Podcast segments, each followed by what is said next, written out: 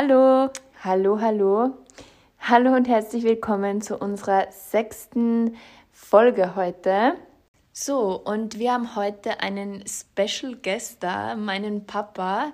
Wir freuen uns sehr, äh, dass er Zeit sich genommen hat und wir werden heute einfach mal generell über die Corona-Erkrankung sprechen, die Mythen und Risiken und alle anderen Bedenken diskutieren.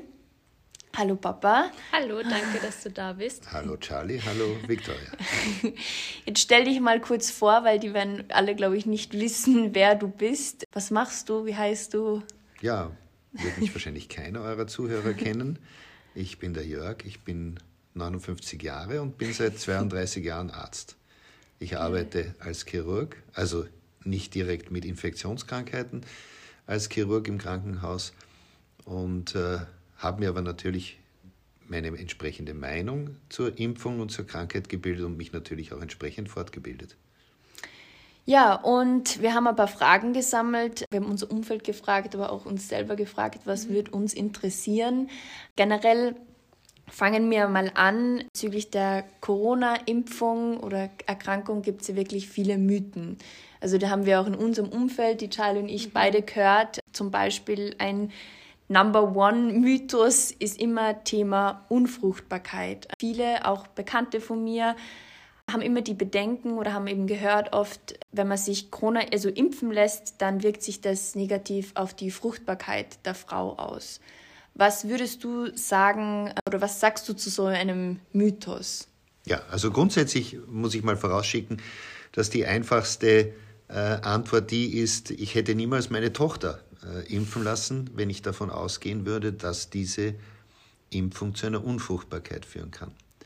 Der Grund für die Erklärung ist, äh, dass es bei diesem Impfstoff, bei diesen bekannten neuen Impfstoffen, sogenannte mRNA-Impfstoffe, diese Impfstoffe haben, geben dem, dem Körper bzw. der Zelle den Bauplan für die Bildung von Antikörpern, also von Abwehrkörpern.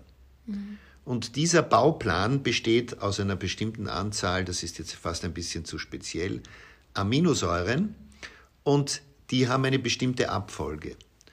Und da gibt es im menschlichen Körper ein Protein, also ein Eiweiß, wo eine bestimmte Anzahl dieser Eiweißstoffe in der gleichen Sequenz, also hintereinander geschaltet, vorhanden sind.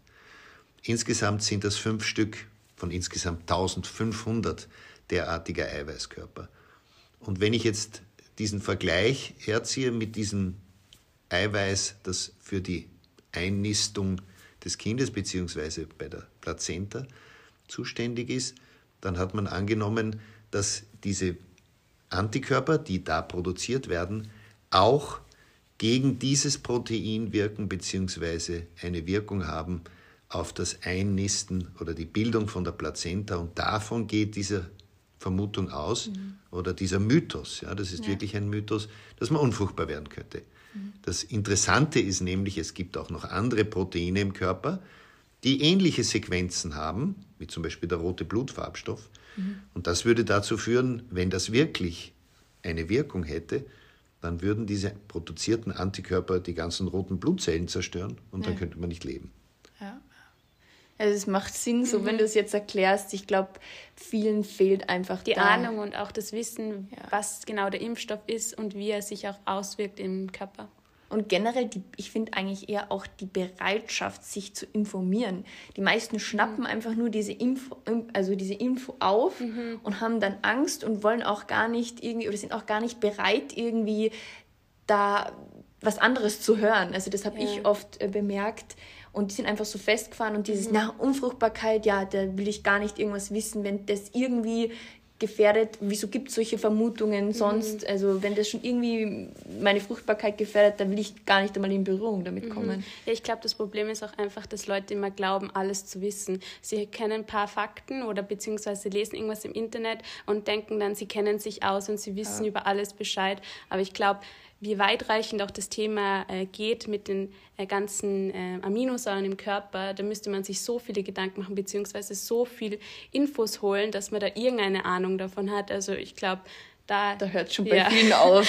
ja, da kann man vielleicht dazu sagen, dass es Untersuchungen gibt, warum, und das wirkt sich dann natürlich direkt auf die Impfbereitschaft aus, warum in Österreich, Deutschland ja. äh, eine geringere Impfbereitschaft ist. Das ja. liegt auch daran, genau wie ihr das jetzt erklärt habt, dass äh, in Deutschland und Österreich im Gegensatz zu anderen europäischen Ländern ja, zum das Beispiel Verständnis für Portugal, Wissenschaft. Ja, Portugal, Spanien mhm. haben wir ja schon gehört. Äh, Portugal, Spanien, aber auch Norwegen, die haben deutlich über 90-prozentige Impfraten und haben jetzt äh, nicht, aktuell nicht diese Probleme, die wir in Österreich und Deutschland haben. Ja. Aber nochmal zu diesem Glauben an Mythen, das mhm. ist in Deutschland und in Österreich deutlich mehr vertreten als in anderen Ländern. Äh, so nehmen 47 Prozent der Österreicher an, dass Wissenschaftler das, was sie an Wissen produzieren, mhm. gar nicht glauben. Ja, das heißt, die Hälfte Wahnsinn. glaubt, dass mhm. Wissenschaftler eigentlich, dass Wissenschaftler Dinge verbreiten, die sie selber nicht glauben. Ja, das Problem ist bei der Wissenschaft, dass man nie immer weiß, ob das richtig ist. Man muss immer weiter forschen und im Endeffekt ist es auch gut, wenn man Sachen weiß und dann belegen kann. Und manchmal, wenn man weiter forscht, dass man weiß, dass die Erkenntnisse, die man davor hatte, eigentlich falsch sind. Und das ist die Wissenschaft. Und ich glaube, voll viele Leute wissen das nicht, dass es einfach keine allgemeine Wahrheit gibt. Man muss immer ja. erforschen und immer weiter tiefer in diese Substanz gehen, damit man was weiß oder beziehungsweise glaubt zu wissen. Das ist genau der Punkt. Und das ist bei dieser Erkrankung ja besonders schwierig. Wir lernen, diese Erkrankung gibt es seit zwei Jahren. Und was man für einen Wissenszuwachs in diesen zwei Jahren erreicht hat, ist unwahrscheinlich. Ja. Mhm. Und wir wissen natürlich noch nicht alles über diese Erkrankung, genauso wie wir nicht alles über die Wirksamkeit zum Beispiel dieser Impfungen wissen. Mhm. mhm. Dann gibt es ja noch einen, einen weiteren Mythos, den man oft hört, dass der, also dass die Impfung in die Erbsubstanz äh, eingreift und dann irgendwie DNA verändert. Oder ich, ich genau. weiß das ja gar nicht so genau. Du hast mir von dem Mythos erzählt, Charlie. Mhm. Ja, also einer der verbreitetsten Mythen ist, der, dass diese Impfung in die Erbsubstanz, also in das, was uns in unserer Erbsubstanz ausmacht, eingreifen würde. Mhm. Die DNA klingt so ähnlich wie die RNA, ist aber natürlich nicht das Gleiche. Die DNA ist das, was im Zellkern vorhanden ist und die RNA ist zuständig für die Produktion von Proteinen, also Eiweißstoffen. Mhm. Das passiert aber außerhalb des Zellkerns. Das heißt, im Zellkern passiert da gar nichts und es wird sozusagen an meinen Eigenschaften gar nichts verändert. Mhm. Wenn man das natürlich vermischt oder behauptet, es würde passieren, dann ist das einerseits falsch und andererseits natürlich ganz massiv verunsichernd. Mhm. Ich finde, das Witzige daran ist, dass wir anhand unserer Gewohnheiten, also sei es Essen oder Sport, auch die DNA verändern und auch das Rauchen und das an die Kinder weitergeben. Nicht? Das, das habe ich nämlich gehört, dass sich das auch so verändert. Und wir, es gibt durch äh, äußere Wirkungen, zum Beispiel das bekannte, die bekannteste Wirkung ist zum Beispiel natürlich Strahlen, also radioaktive mhm. Strahlen, mhm. die greifen direkt die DNA im Zellkern an. Da kommt es aber nicht zu Veränderungen im Sinn von, dass etwas Neues eingebaut wird, sondern dass DNA-Teile zerstört werden. Also da kommt es zur Zerstörung mhm. und mhm. damit äh, zu einer Situation, dass sich eine Zelle nicht mehr richtig weiterentwickelt. Bei der Krebserkrankung ist das zum Beispiel der mhm. Fall oder bei Krebserkrankungen. Ja. Und ich finde, das, find, das ist jetzt gerade das beste Beispiel. Wenn du das dann alles so logisch erklärst, finde ich es richtig mindblowing mhm. eigentlich, weil der Grund einfach, warum, finde ich, auch so eine Skepsis dann herrscht, ist, weil, so wie du zum Beispiel oder wir oft reden, ja, ich habe das da gelesen ja, und dann voll. schnappt man irgendwo da was auf und räumt, reimt sich irgendwas zusammen und denkt irgendwas zu wissen und will auch gar nicht mehr, weil Corona hört man überall, man ist schon richtig genervt eigentlich ein bisschen von dem mhm. Thema, sag ich mal, dann will man gar nicht mehr mehr drüber wissen, weil man schon so festgefahren ist in seiner Meinung oder mhm. auch die ganzen Halbwahrheiten, die wir so immer im, im auf Instagram oder sonst irgendwo und dann lesen. auch weitergeben ja. und so entstehen halt Mythen. Ja. Das sollten sich manche mehr von der ähm, Philosophie abschauen, dass man eigentlich nichts weiß und wir alle eigentlich dumm sind. das ist echt, ja, das stimmt. Also die naja, dafür gibt es Menschen, die sich mit diesen Dingen intensiv auf ein, mhm. auseinandersetzen. Wenn ich natürlich grundsätzlich ja. bezweifle, dass jemand, der sich intensiv mit einem Thema auseinandersetzt, möglicherweise mehr darüber weiß als die Allgemeinbevölkerung, dann kann man das Problem damit natürlich nicht lösen. Und dann gibt es ja eigentlich neben den Mythen auch noch äh, viele Risiken und Nebenwirkungen, die eben dem Impfstoff sozusagen nachgesagt werden. Zum einen ist es äh, die Thrombose, vor allem äh, bei Frauen war das sehr im, äh, im Gespräch und dann auch noch bei Sportlern Herzmuskelentzündungen. Was, was sagst du zu solchen also Aussagen? Zu der, ja, also zur Herzmuskelentzündung weiß man, dass man bei, einer bestimmt, bei einem bestimmten Impfstoff, das war der Impfstoff von Moderna, mhm. ein erhöhtes Risiko für eine Mus Herzmuskelentzündung hat. Herzmuskelentzündung, das klingt schon mal für Nichtmediziner äh, gefährlich, gefährlich ja. ist es auch. Aber man muss natürlich die Frage stellen, wie häufig kommt denn eine Herzmuskelentzündung bei jungen Menschen überhaupt vor? Das ist eine relativ seltene Erkrankung. Und wenn man nun weiß, und da muss man jetzt ganz genau aufpassen, dass dieser Impfstoff ein zehnfach erhöhtes Risiko hat gegenüber Nicht-Geimpften oder Normalbevölkerung, also mhm. alle anderen Menschen, dann würde man sagen, ich habe ein zehnfach erhöhtes Risiko. Wenn das Risiko aber an sich sehr gering ist, dann ist auch eine zehnfache Erhöhung natürlich noch nicht dramatisch. Es ist ja. natürlich dramatisch für den, den es betrifft, ähm, aber hat für die gesamte Bevölkerung, auch für das gesamte Kollektiv der jungen Männer und Frauen, mhm. die das äh, theoretisch in Frage kommt, eine geringe Bedeutung. Was aber noch viel wichtiger ist, ist, wenn ich mich infiziert habe, also das heißt, wenn ich die Krankheit habe, habe ich ein hundertfach erhöhtes Risiko. Wahnsinn. Das heißt, dann steigt dieses Risiko noch höher an, eine Herzmuskelentzündung zu bekommen. Und, und das ist die gute Nachricht, ich habe eine sehr gute Möglichkeit, das zu verhindern. Mhm. Dieses Risiko für die Herzmuskelentzündung besteht hauptsächlich wenn ich mich nach der Impfung mit Moderna körperlich anstrenge. Und das ist auch der Grund, warum man sagt, nach einer Impfung, genauso wie bei jeder anderen Infektionskrankheit, deshalb kann man eben auch bei anderen Infektionskrankheiten, Herzmuskelentzündung, sollte man sich zumindest eine bis zwei Wochen körperlich schonen. Okay. Und äh, Thrombose? Ja, Thrombose, äh, Thrombose ist etwas, was man ebenfalls mit einem Impfstoff häufiger gesehen hat oder sieht.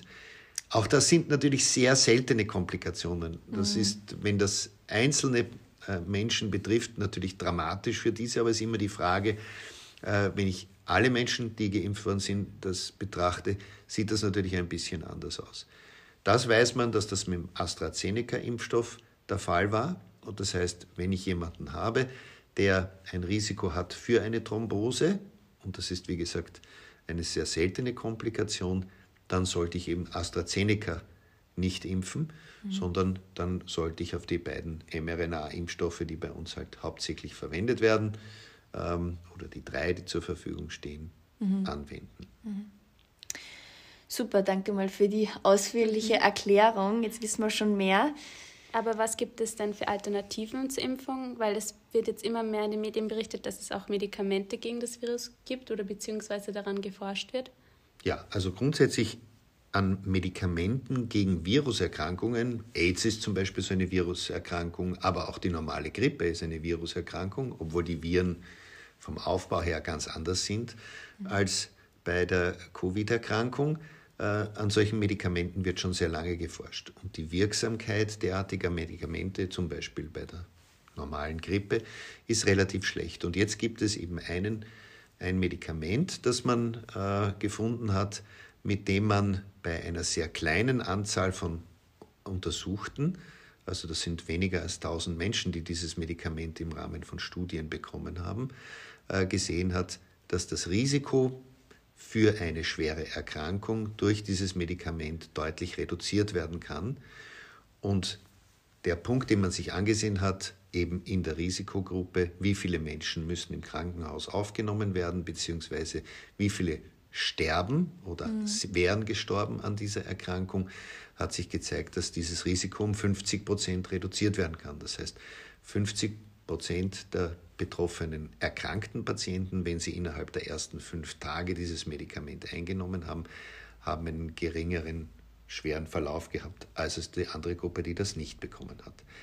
Aber ein Medikament kann in dem Fall wiederum nicht die Erkrankung ausrotten. Ja? Mhm. Das heißt, äh, wie bei anderen Erkrankungen, bei bakteriologischen Erkrankungen, also mit Bakterien ausgelöst, wo ich Antibiotika verwenden kann, die ja bei Viren überhaupt nicht Zum Beispiel funktionieren. Grippe oder, ja. oder grippale Nein, wenn ich eine echte Lungenentzündung habe, eine okay. bakterielle, dann kann ich dagegen Antibiotika nehmen. Gegen eine Viruserkrankung gibt es keine Antibiotika, da wirken mhm. Antibiotika nicht.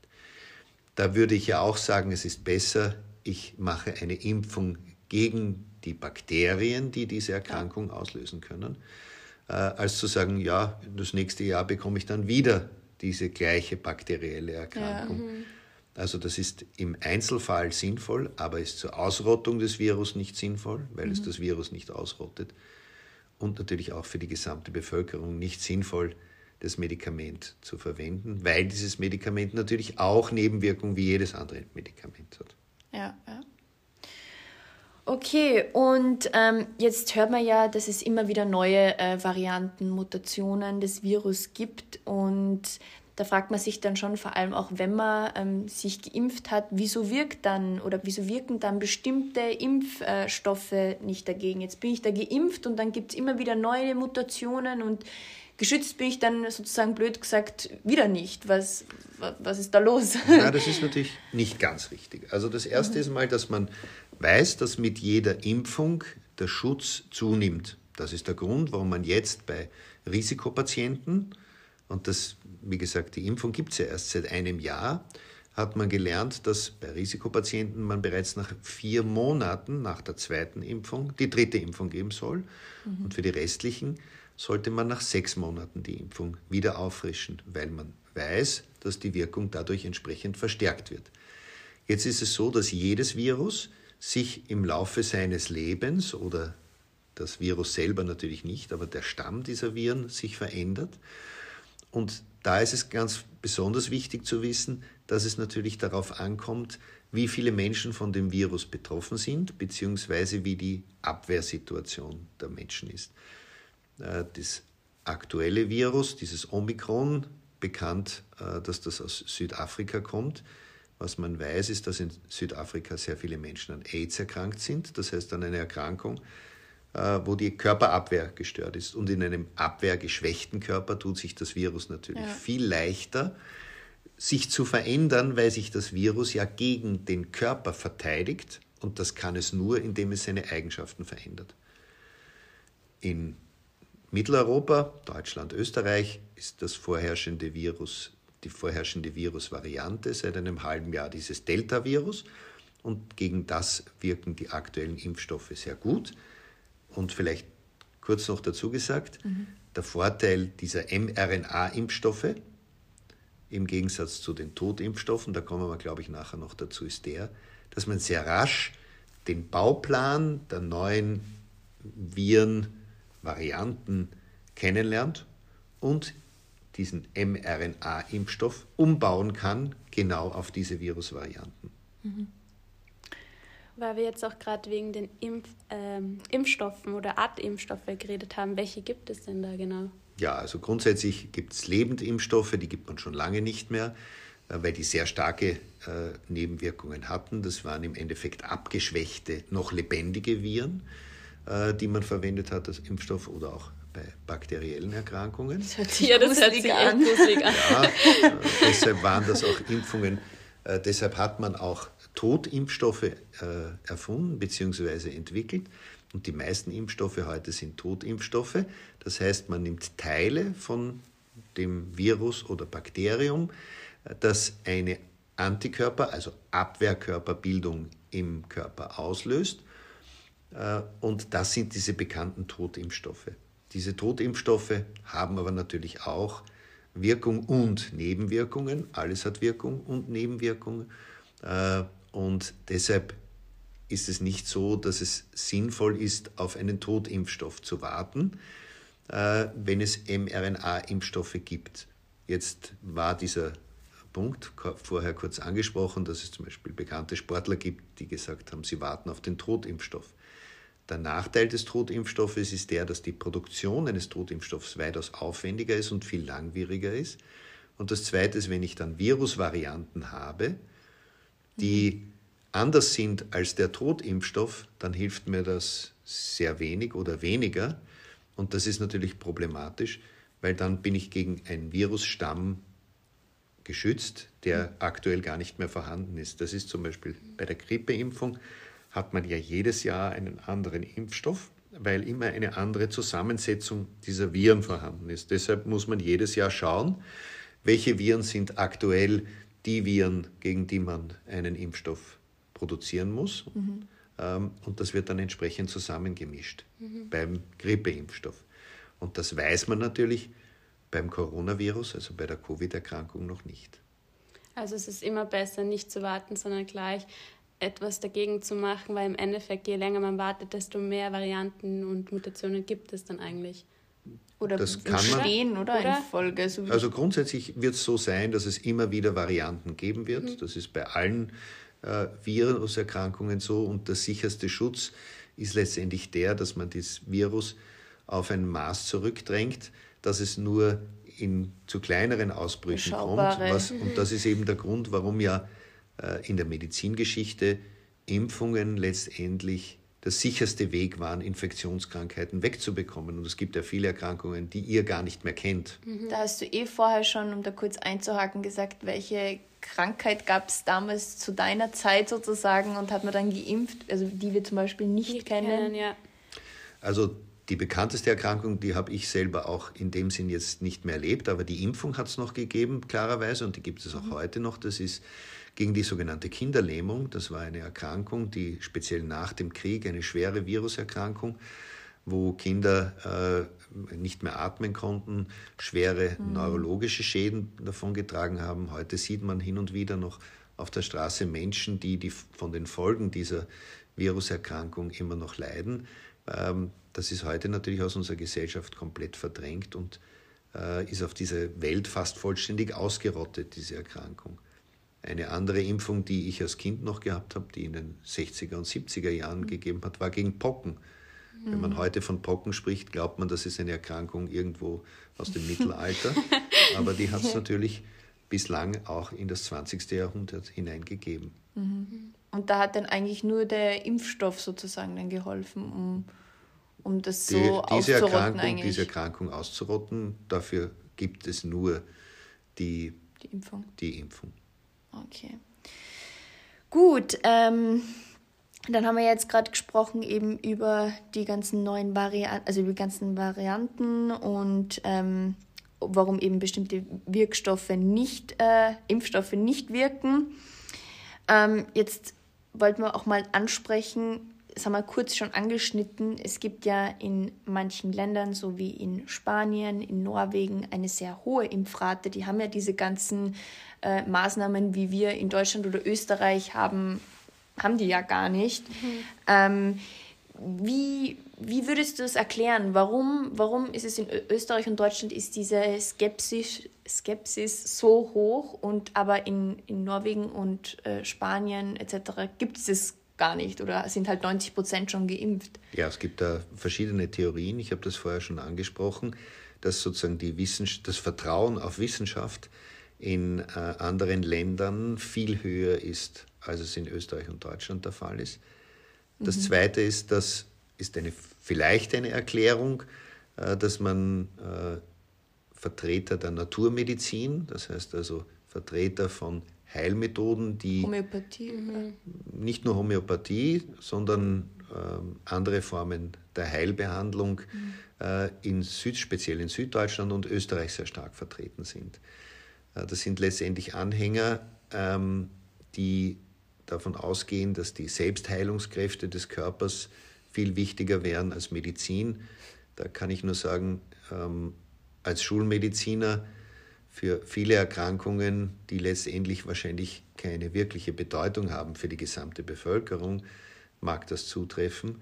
Mhm. Aber für derartig schwere Erkrankungen äh, halte ich das für völlig verfehlt. Mhm und letztendlich auch führt dazu, dass die Bevölkerung verunsichert ist. Und Verunsicherung ist speziell bei so komplizierten Themen wie eben dieses Thema der Impfung, ich sage mal, zu sein scheint, weil wenn man es, glaube ich, gut erklärt, mhm. äh, dann kann man auch jemanden davon überzeugen, dass das sinnvoll ist. Ja. Und eben komplizierte Dinge muss man letztendlich am Ende glauben, weil ich steige auch heute in ein Flugzeug, obwohl ich weiß, dass dieses Flugzeug 50 Tonnen wiegt. Mhm. Wie kann ein 50 Tonnen Ding fliegen und es tut es trotzdem? Ja, das ist jedes Mal faszinierend für uns auch. das heißt, nicht alles, nicht alles, was ich nicht verstehe, äh, oder ich muss nicht alles, äh, was ich nicht verstehe, auch nicht glauben. Das heißt, mhm. es ist sinnvoll, letztendlich in dem Fall auf die Wissenschaft zu vertrauen. Ja. Und man hört auch sehr oft in den Nachrichten, dass viele Geimpfte jetzt nicht in ähm, Relation zu den Ungeimpften, aber dennoch paar äh, in den Krankenhäusern landen. Wie kann man das genau erklären? Das, das ist relativ einfach zu erklären. Keine dieser Impfungen hat einen hundertprozentigen Schutz. Das heißt, sie schützt nicht komplett vor einer möglichen Infektion. Der zweite Punkt ist der, dass es Virusvarianten gibt, das haben wir schon kurz erwähnt, mhm. äh, gegen die diese Impfung besser oder schlechter hilft. Und der dritte Punkt ist der, dass mit der Zeit die Wirkung der Impfung nachlässt. Und das ist der Grund, warum man eben heute sagt, dass man entsprechend Risikomenschen äh, bereits nach vier Monaten und die übrige Bevölkerung nach sechs Monaten impfen soll. Das war vor ein paar Monaten, ist man noch davon ausgegangen, dass nach neun Monaten bis einem Jahr eine Auffrischungsimpfung sein soll. Aber wie gesagt, man muss immer sagen, diese Erkrankung gibt es seit zwei Jahren, die Impfung seit einem Jahr. Da kann man noch nicht alles wissen, wie oft man etwas wiederholen muss. Mhm. Ja. ja, es macht Sinn. Ja. Und ähm, wenn wir jetzt schon beim Krankenhaus äh, Thema sind, ähm, wenn man ja an einem Krankenhaus vorbeifährt, dann sieht man ja nicht sozusagen von außen, wer da drinnen liegt, äh, außer man ist Angehöriger, selbst betroffen oder man, ist, äh, man arbeitet im Krankenhaus. Ähm, wie sieht jetzt die aktuelle Lage in den Spitälern aus? Also was kannst du da so berichten aus deinem Alltag? Ja, also ich finde es ganz schrecklich, dass es Menschen gibt, die sagen, ich glaube das alles nicht, was berichtet wird, welche Patienten auf Intensivstationen liegen, dass es zu wenig mhm. Intensivstationsbetten gibt, dass Patienten überhaupt mit dieser Erkrankung ins Krankenhaus kommen. Das finde ich erschütternd, äh, weil mhm. wenn man an einem Krankenhaus vorbeifährt, würde man ja auch nicht bezweifeln, äh, dass es da drin Menschen gibt, die um ihr Leben kämpfen, die gerade ja. operiert werden, mhm. die Kinder auf die Welt bekommen ähm, oder mit einem gebrochenen Bein drin liegen. Das heißt, nicht alles, was ich nicht sehe, muss ich nicht von vornherein, nur weil ich es in meinem Weltbild habe, von vornherein ablehnen, dass das wirklich existiert. Aktuell ist die Situation die, dass wir, nachdem in Österreich ja auch deswegen der Lockdown ausgerufen wurde, eine hohe Aufnahmefrequenz haben im Krankenhaus. Das mhm. heißt, viele Menschen kommen ins Krankenhaus mit der Infektion und sind nicht in der Lage, dass sie weiter zu Hause sich betreuen lassen können oder selbst, selbst versorgen können. Und ein entsprechend hoher Anteil dieser Patienten kann nach einer bestimmten Zeit auf die Intensivstation kommen.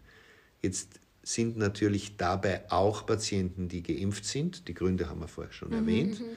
Ähm, aber der Anteil ist letztendlich so, dass würden nur Geimpfte aufgenommen werden im Krankenhaus ja. und nur Geimpfte auf die Intensivstation kommen. Das heißt, eine ganz kleine äh, Gruppe letztendlich, dann würde das äh, unser Gesundheitssystem oder die Krankenhäuser überhaupt nicht überfordern. Ja? Mhm. Äh, und deshalb ist es so wichtig, dass man geimpft ist weil wenn man geimpft ist, man erstens, wenn man die Erkrankung wieder bekommt, einen schwächeren Verlauf hat. Und das Zweite ist, dass das Risiko, dass man auf die Intensivstation kommt und auch stirbt, viel geringer ist. Okay. Und weil du auch schon über deine Erfahrungen im Krankenhaus berichtet hast, kannst du dich an einen bestimmten dramatischen Fall erinnern? Oder also ich behandle diese Patienten oder äh, nicht selber, sondern ich bin natürlich auf diesen Intensivstationen immer wieder, weil meine Patienten dort auch betreut werden.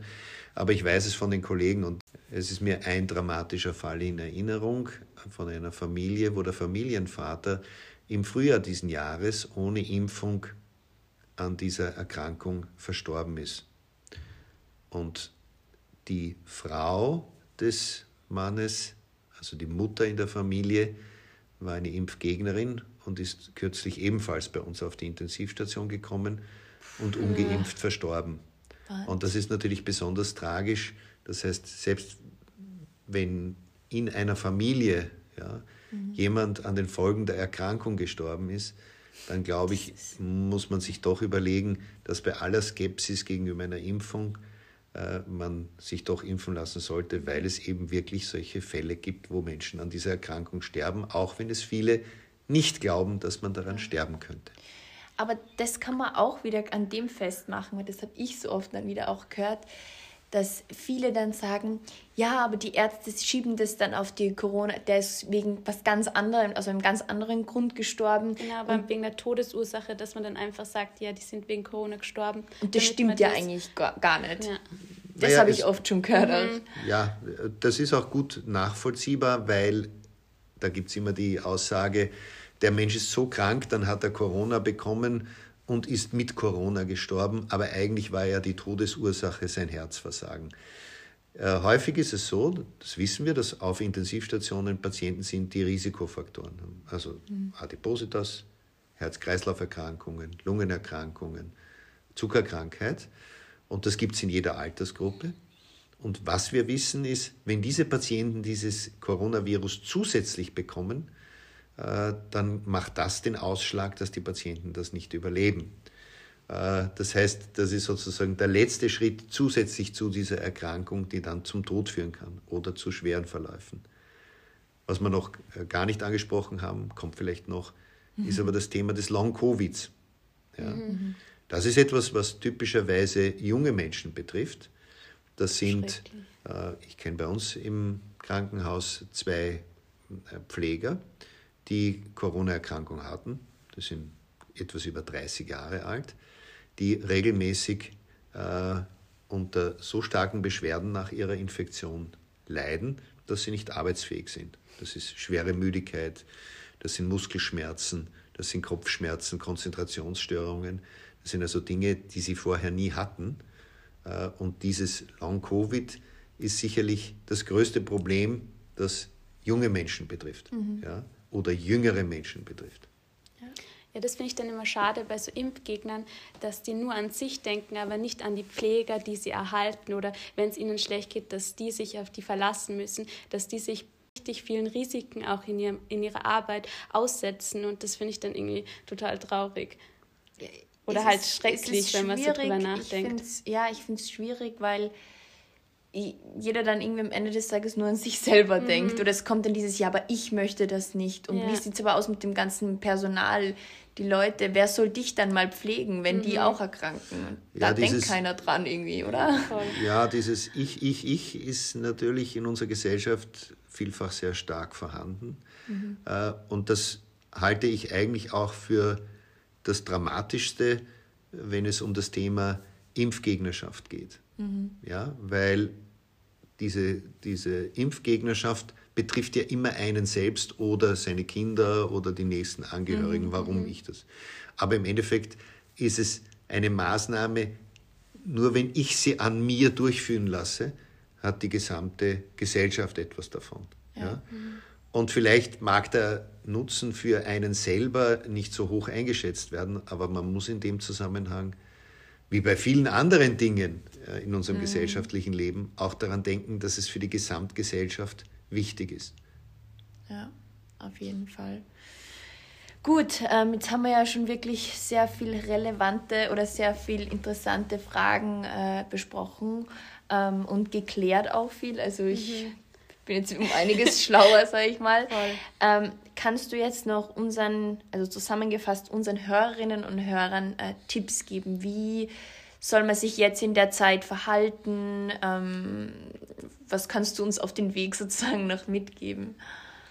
Also die Empfehlungen, die von Anfang an gegeben worden sind, mhm. die sollte man in jedem Fall weiterführen. Das sind so grundsätzliche Hygienethemen wie äh, entsprechende Händehygiene, Abstand halten, größere Menschenansammlungen, wenn sie sich nicht vermeiden lassen, in jedem Fall nur mit Maske. Mhm. Und natürlich Impfung, Impfung, Impfung. Ja. Denn nur eine hohe Impfrate ist die Möglichkeit, wie bei vielen anderen Infektionskrankheiten, dass wir erstens keine Lockdowns irgendwann mehr haben, dass wir uns irgendwann wieder ganz normal in der Gesellschaft bewegen können. Mhm. Und natürlich auch, dass wir Verständnis aufbringen für die Wissenschaft. Das ist mir ganz wichtig. Da gibt es eine Wissenschaft, das sind diese Simulationsforscher. Das sind Menschen, die haben schon im Sommer voraussagen können, was passieren wird, wenn wir uns zum Beispiel nicht impfen lassen werden. Und genau das ist jetzt eingetreten. Und das ist, glaube ich, für mich der beste Beweis, dass Wissenschaft oder wissenschaftliche Aussagen kann man ohne weiteres kritisch sehen, aber in jedem Fall als ernstzunehmende äh, Themen sind oder ernstzunehmende mhm. Fakten sind, weil sie in dem Fall auch wirklich zugetroffen haben. Ja.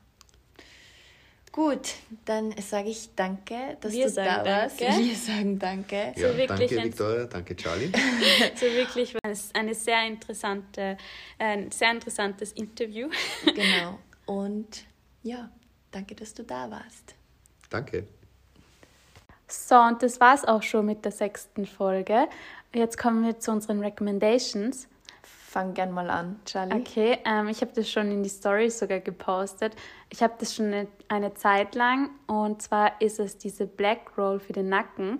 Und das hilft mir einfach total bei meinen Verspannungskopfschmerzen, weil ich einfach durch das Tragen der Tasche auf einer Seite oder auch beim Schlafen von der Schlafposition immer Verspannungen in den Nacken habe hilft mir das voll, wenn ich die Nackenrolle verwende, beziehungsweise eben die Black Roll.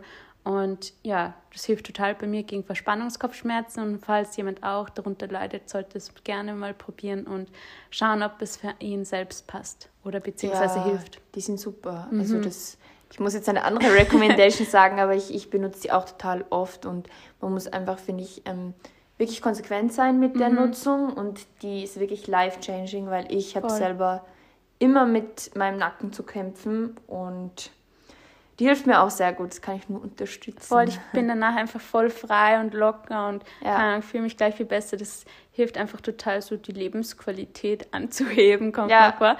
So zu deiner. Meine ist was ganz anderes. ähm, ich gebe heute eine ein Big Shoutout an meinen Kunstbaum. Ähm, ich weiß sogar, wie er heißt. Lol. Der heißt Aaron. Der Oha, ist, hat einen ja, eigenen solche, Namen. Ja, ich habe mir das gemerkt. Der Kunstbaum Aaron mit der Größe 1,50 ähm, gekauft beim Dena. Ähm, ich finde den so super schön. Der, der schaut auch voll echt der aus. Der schaut so echt aus und ja. ähm, er ist auch mega easy zum Montieren. Ich habe dann auch noch so eine Lichterkette. Ähm, Wie viel kostet der? Ich glaube 70 Euro. Oh, ja. Weil wir wollen auch einen vielleicht ja. kaufen. Es ist wirklich, ich wollte vorher einen echten kaufen. Meine, also wenn das mein, mein Papa jetzt hört, der wird, der, der wird das gar nicht super finden, der findet das ganz schrecklich, so Kunstbäume. Aber ich finde vor allem für mich oder für uns ist mhm. der super praktisch und der Voll. hält ewig und im Endeffekt ist es auch umweltschonend. Eben, weil im Endeffekt du hast es dann jedes Jahr. Ja, du musst und keine neuen kaufen. Im Endeffekt sonst äh, zwei Wochen lang hast du diesen Baum da stehen mhm. und dann haust du ihn eh wieder weg. Ja, ähm, und dann findet man überall irgendwelche vor und ich finde es dann voll schade, dass die einfach nur für ein paar Wochen daheim sind und dann werden sie einfach weggeschmissen, wie als ob es einfach irgendein Müll wäre. Und hast du gewusst, ich habe das ähm, von einem... Sorgen? Nein, nein, ich, von einem, der die züchtet. Mhm. Ähm, das dauert mindestens so ein Einpflanzen von einer Tanne... Mhm zwölf Jahre. Was? Ja, das dauert so lange. Ich war so What geschockt. Ja, okay. zwölf.